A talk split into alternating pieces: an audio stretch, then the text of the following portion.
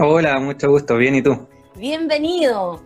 Eh, un seco nomás, pues ya, ya con solo leer tu historia uno dice, chuta, eh, qué, qué, bacán esta startup que eh, trae una solución de una problemática bien dura y, y poco visibilizada a veces de la realidad mm. latinoamericana. cuéntanos un poco, a ver, ¿cuándo nació Remote Waters? Uy, buena, buena pregunta. El, la verdad es que la idea nació más o menos el 2017 o a fines de 2016. Nosotros, o sea, yo estaba saliendo de un posgrado en la Universidad de Columbia y había hecho una tesis relacionada a energías renovables de manera constante. Eh, y luego me fui a trabajar a un laboratorio federal de Estados Unidos eh, haciendo investigación donde, donde el Departamento de Energía propuso quién es el que podía hacer la planta desalinizadora a bajo costo más sustentable. Y en ese tiempo mi jefe no quería, no quería hacer el, desafío. Y le dije, bueno, si es poquito tiempo, son tres semanas. Eh, con un compañero hicimos el diseño en tres semanas eh, y lo ganamos ahí en todos Estados Unidos. También lo ganamos en Israel, también, como el mejor diseño. Y a partir de eso nos dimos cuenta que teníamos una buena tecnología eh, solamente que teníamos que saber llevarla donde se necesitara. participamos en un eh, taller de modelación de negocio, entrevistando a mucha gente, eh, viendo distintas industrias, incluso la minería, etcétera, pero nos dimos cuenta que era el sector rural el lugar que donde más se necesita el agua, donde más estaban pidiendo una solución y que hoy en día las grandes empresas se enfocan en, en los grandes mercados, digamos, ¿sí? las grandes ciudades, etcétera, y siempre quedan de lado. Donde es rentable llevar el agua, finalmente. Exactamente.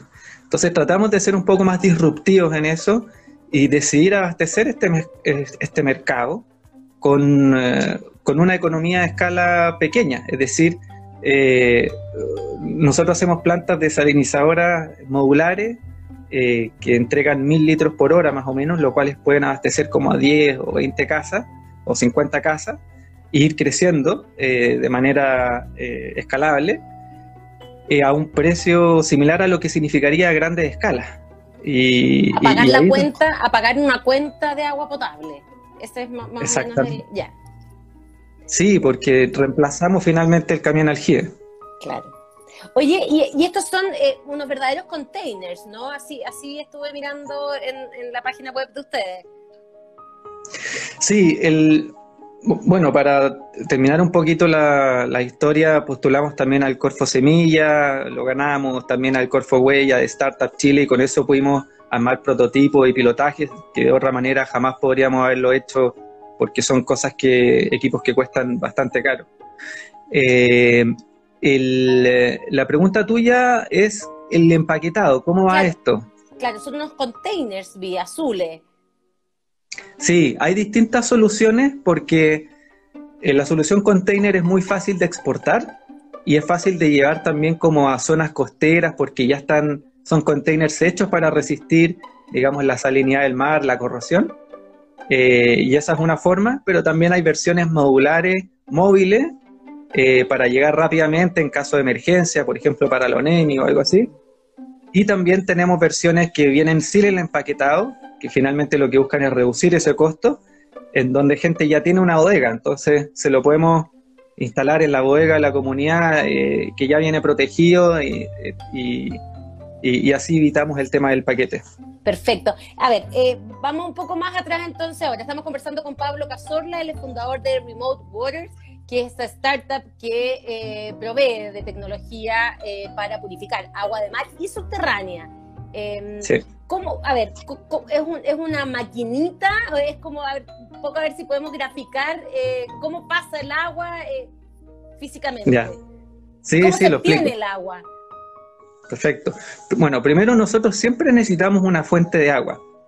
No somos la solución eh, para Chile y la verdad es que eso no existe. Son varios tipos de soluciones en donde en cada localidad es mejor. Entonces, para las localidades donde existe una fuente de agua, como el mar, o incluso lago contaminado o aguas subterráneas contaminadas, que está pasando mucho en Chile también y en el mundo, eh, nosotros extraemos esa agua como con una bomba y eh, la hacemos pasar por un proceso de lavado por membranas, de filtración por membranas. Ese tipo de membranas por lo general es osmosis inversa, que es una tecnología que tiene bastantes años, desde los años 70 más o menos. Eh, Israel la ocupa hace muchísimos años, se abastece el, 80% del agua que ocupan, digamos, viene del mar. Y eh, lo que hace es pasar el agua por afuera de la membrana y la membrana es tan delgadita que solamente deja pasar las moléculas de agua, H2O.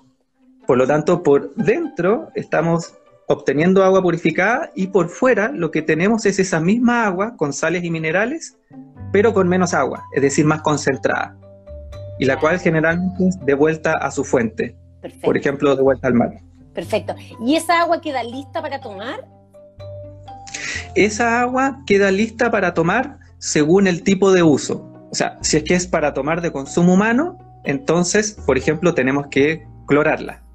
Porque por un tema de, la Ceremi de salud, digamos, tiene que certificar que sea potable.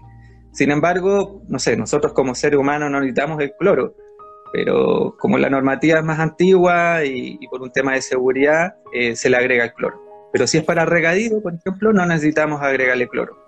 Buenísimo. Eh, Pablo, ¿y, esto entonces eh, hoy día está en etapa de pilotaje todavía? No, no, nosotros estamos vendiendo, ah, tenemos, planta, tenemos planta instalada, eh, funcionando, así que estamos para, para responder inmediatamente a los que, a los que lo necesitan. ¿Y dónde tienen hoy día plantas? comenzamos nosotros con una planta en Algarrobo, Algarrobo extrañamente estamos cerca, ¿no es cierto?, desde Santiago, pero tiene una de las aguas más caras de Chile. Y además tiene mucha zona rural donde no existe agua, etcétera. Entonces nosotros eh, piloteamos ahí, también pusimos una planta en Santo Domingo eh, y eh, tenemos una planta también en, en Bichuquén, que, que, está abasteciendo ahí a esa comuna donde fue la primera en, tener racionamiento de agua de Chile. Y ahí Sin embargo, perdón. No, no, sin embargo tienen el mar al lado, el lago al lado, pero está salado. Claro.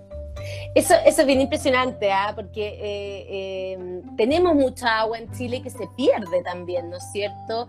Eh, todo, el agua de los ríos que termina en los mares, uno dice de repente aquí hay tanta falta de agua que, falta quizá, bueno, startup como la tuya.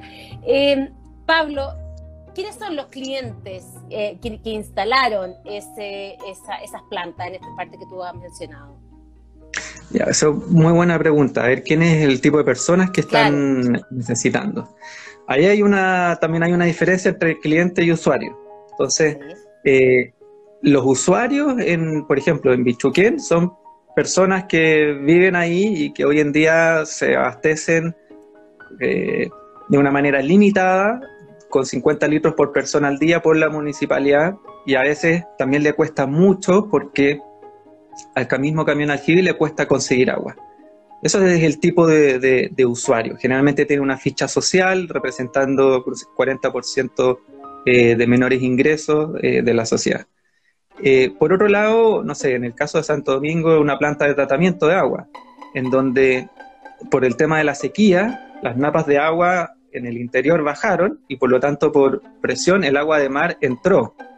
Entonces esas plantas de tratamiento no están acostumbradas a, tratar salinidad, eso, eso no se arregla con, cloro, con el tratamiento común. Por lo tanto necesita de una tecnología que ojalá a bajo costo pueda eh, eh, quitarle la sal. ¿no es cierto? Y, y, en el caso del garrobo es un agua subterránea eh, que la verdad que tiene contenido de sal, no tanto como, como el mar o algo así, y que finalmente busca entregar agua eh, para, para, que la gente rellene sus botellas.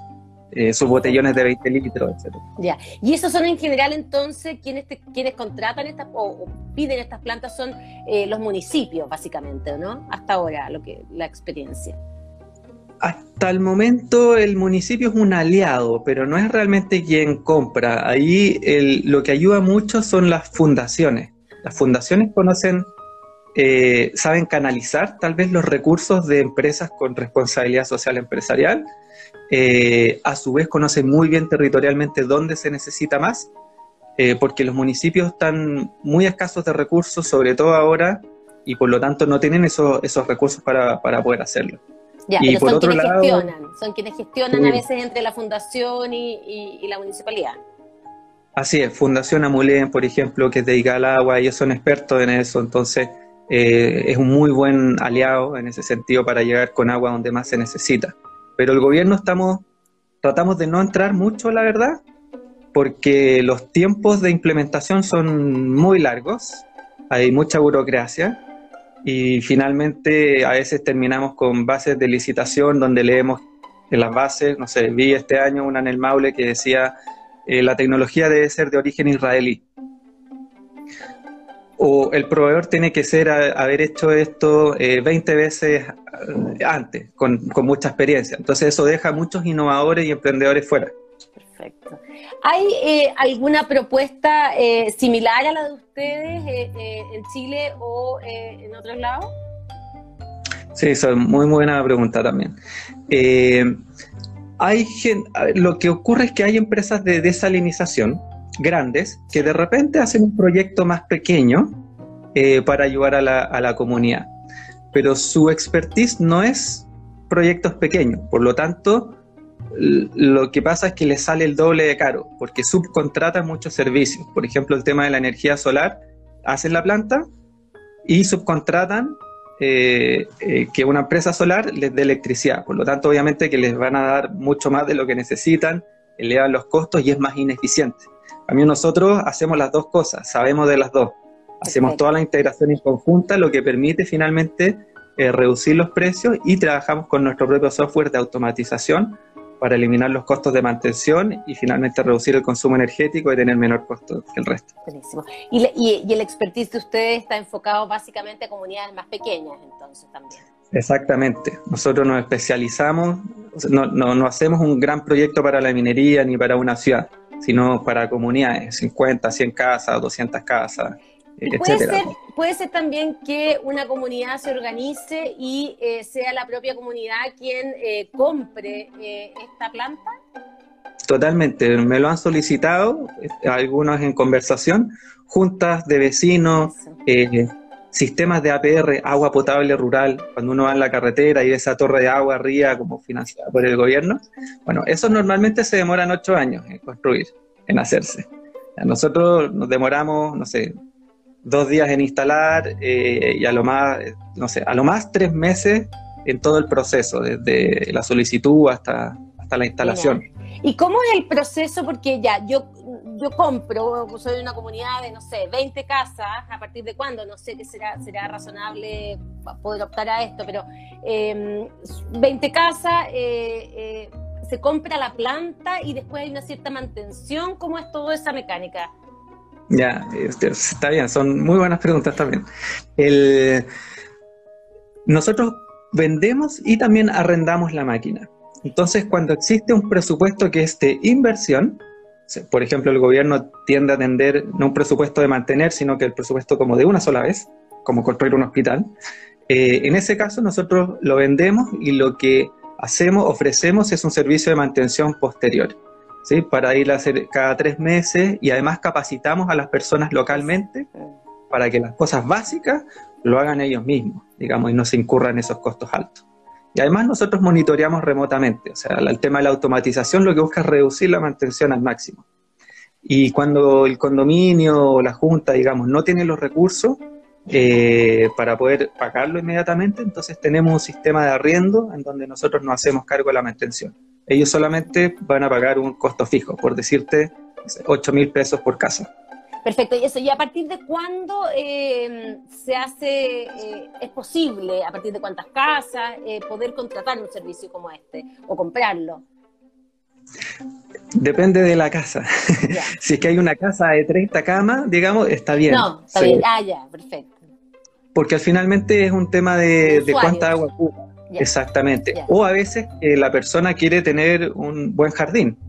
Entonces, eh, generalmente nosotros hacemos sistemas que van sobre los 500 litros por hora eh, y, 500 litros por hora, si es que, no sé, yo lo tengo funcionando por decirte 10 horas, son ahí 5.000 litros. Eh, eso puede abastecer, no sé, a, a, tres casas o diez casas, ese es como el desde, más o menos. Ahora, esto puede servir para los clubes de golf, para, no sé, o sea, para montones de, de, espacios públicos o no públicos que usan eh, intensivos en uso de agua. ¿Sería mucho más barato, por ejemplo, tener esto que pagar una cuenta de agua? Es una buena pregunta. Cuando la gente saca agua subterránea y tiene sus derechos de agua, el, costo del agua es cero. no, lo único es el costo de, bombearlo, la energía, nada más que eso. Pero lo que pasa es que hay algunos eh, centros de golf costeros hoy en día y que también están muy en la polémica, eh, porque cuando hay sequía y el vecino de la casa no tiene agua y mira cómo está de verde la cancha de golf, eh, produce un poco de, rabia. Tal cual. Y, y, lo cierto es que también los campos de golf están teniendo problemas porque eh, el agua, al no encontrar agua, profundizan el pozo y muchas veces se topan con agua salada. Eso significa que la calidad del pasto también va a empeorar, así como la calidad de la fruta en el sector agro, etcétera. Y, entonces están buscando, digamos, este tipo de, soluciones, pero cuesta un poco tomar la, decisión cuando es algo nuevo eh, o, lo que no están acostumbrados a hacer. Porque ¿cuánto cuesta eh, una inversión de este tipo? Yo me imagino que hay distintos valores para distintas realidades, pero a ver si podemos tener una idea más o menos de, cuánto podría llegar con un caso tipo. Claro, no sé, un, eh, campo de golf podría necesitar un equipo que está en torno a los 300 millones, algo así eh, 300 millones más o menos. Cuando una comunidad... una comunidad de 50 casas, si es que eh, está sacando agua de mar, estaríamos hablando de más o menos 40 millones de pesos, eh, los cuales si yo divido por la cantidad de agua generada eh, en un periodo de 10 años, significa que pagan, no sé, 500 pesos o, no sé, un peso el litro, por así decirlo, para, para, hacer la diferencia, que es menos de 10 veces lo que significaría el camión aljibe. Y cuando, y cuando es agua salobre, no tan salada, eh, eso baja a la mitad. Es decir, 15 millones de pesos, 20 millones de pesos, más o menos. Siempre hay que hacer un, presupuesto eh, de acuerdo a la localidad. Perfecto. Estamos conversando con Pablo Cazorla, él es fundador de eh, Remake Waters. Em, tú, em, ¿cuáles son las perspectivas para adelante? ¿Hoy día están solo en Chile o ya están empezando a explorar otros mercados? Sí, muchas gracias. Bueno, con el Softies Water Challenge eh, vimos muchas tecnologías de distintos países y, también obviamente podemos identificar que hay varios problemas en el, en el mundo entero, digamos, que necesitan solucionar eh, problemas de agua. Y nosotros hemos identificado varios lugares en, en Latinoamérica eh, que hay en muchos eh, países y estamos eh, conversando, digamos, con algunas empresas distribuidoras que estén en esos países y también con gente local eh, para explorar, digamos, una, una, una, posible solución de salir afuera, porque si bien nosotros vamos a estar acá en Chile, instalando en Chile, también Chile no es el mundo y por un tema de necesidad humana. O sea, todos los humanos necesitamos agua y queremos llegar a ellos lo antes posible. Eso. Eh, y, bueno, y además tienen esta, esta, esta especialidad que es eh, atacar o, llevar soluciones más a la medida de, comunidades más pequeñas, que eso quizá es lo que tú decías que los identifica. Pablo, eh, ¿cómo fue la participación en este eh, Softies Challenge Water Challenge. Eh, es una iniciativa bien interesante la que hizo Softies ahí de eh, buscar una solución para una problemática tremenda. Yo decía al principio del programa que hay 37 millones de personas en Latinoamérica que no tienen acceso al agua potable y más aún la cifra sube mucho más al, si uno considera el tema del saneamiento, ¿no es cierto? Eh, ¿Cómo fue esa experiencia y, em, y, cuál es la realidad que ustedes vieron? Porque hay hartas startups que participaron y con cosas bien novedosas. Sí, participaron, tengo entendido, más de 500 eh, empresas que postularon al Softies eh, Water Challenge eh, de todo el mundo, digamos, y donde quedaron seleccionados 80 y, luego fuimos pasando por un proceso de filtraje hasta llegar ahí a, los tres primeros. Y yo creo que lo, hicieron súper bien el concurso porque se dieron cuenta que es a través de la innovación donde se pueden solucionar estos, estos problemas de agua y que hoy en día la innovación, la verdad que lo están haciendo las startups y las empresas chicas. las empresas más grandes pueden tratar, pero son más lentas, es, mover un buque. Eh, y nosotros tenemos la agilidad para poder actuar de manera rápida ahora ya. Entonces, en ese sentido, creo que lo hicieron súper bien. Eh, la participación fue, fue dura, o sea, había que eh, responder había que tres ganárselo. Ganárselo, sí, totalmente. Había que responder dónde, en qué comunidades íbamos a instalar, había que responder todo el reglamento legal eh, de cómo iba a funcionar, desde la instalación, desinstalación, la parte de los residuos. Eh, había que tener una parte financiera con un flujo de caja eh, que fuera comparable con todo el resto. habían personas técnicas que te hacían preguntas respecto a tu tecnología, a tu propiedad intelectual. Em, y, también gente que te entrenaba súper bien, o sea, desde la manera de construir un pitch a, a, cómo a cómo hacer tus diapositivas para que la gente entendiera mejor. La verdad es que se, se aprecia mucho y yo lo pasé súper bien además. Y incluso aproveché de conocer, digamos, a otros proveedores y también que tenemos la misma misión de, de llevar agua. Ojalá que todos pudiesen cumplir su misión. Pablo, eh, ¿y cómo ves tú? Eh, bueno, esta fue una, buena alianza entre startup y una gran empresa como es Softis, que es el brazo tissue de CPPC. Eh, ¿Cómo ves tú la relación eh, al, ser un emprendedor en un mundo eh, tan fregado como es este eh, del agua o tan, tan complicado en términos de la necesidad de la gente? ¿Cómo has visto tú la alianza entre el sector privado y la startup para, por ejemplo, desde tu mirada, desde, esta, desde lo que haces tú, pero en general del ecosistema emprendedor chileno? Sí, está cambiando está cambiando de foco. Hoy en día yo creo que las empresas más innovadoras lo que están haciendo es acudir a las startups para solucionar sus problemas. Eh, las empresas grandes plantean el problema que tienen y las startups van a solucionarla en vez de crear, no sé, una división de innovación donde van a hacer un plan de negocios de aquí a cinco años que va a ser aprobado por un directorio y, y todo ese proceso que la verdad es que es como la forma antigua de hacer las cosas. Eh, y yo creo que, que, Softis va súper bien encaminado en eso y, y, que además está preocupado por, por, la comunidad, o sea, también está cambiando. El tema de abrirnos hoy en día a las redes sociales, estamos más expuestos eh, y, y, yo creo que las empresas están buscando eh, mostrarse de una manera positiva a la sociedad, sobre todo cómo están las cosas hoy en día, y ayudar. y yo creo que lo están haciendo súper bien. Buenísimo. Pablo, ¿cuál era tu profesión de origen? ¿Por qué te metiste en el mundo del, agua finalmente? Algo contaste al uh. principio, pero... Sí, yo he trabajado en distintos rubros, en verdad. Retail, eh, sector académico como profesor en, la minería, eh, también eh, como, como, investigador y, y, incluso en salud, en el gobierno también. Pero entré a este tema del agua como yo soy ingeniero civil industrial y, hice mi máster en Colombia en, en, soluciones tecnológicas para el medio ambiente y la verdad es que ahí me di cuenta de que eh, el mundo, si bien nosotros Chile puede llegar a ser carbono neutral al 2040, eh, representamos solamente 0.3% de las emisiones a nivel global, por lo tanto lo que tenemos que hacer es adaptarnos, porque el cambio climático viene y eso significa que va a cambiar los patrones de lluvia, vamos a tener mayor, menores lluvias y tenemos que, ser capaces de adaptarnos para ser resilientes ante ese cambio climático y, poder subsistir.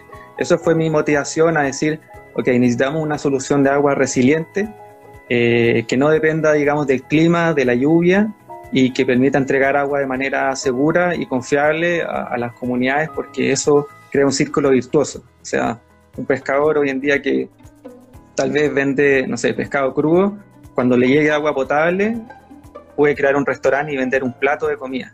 ¿sí?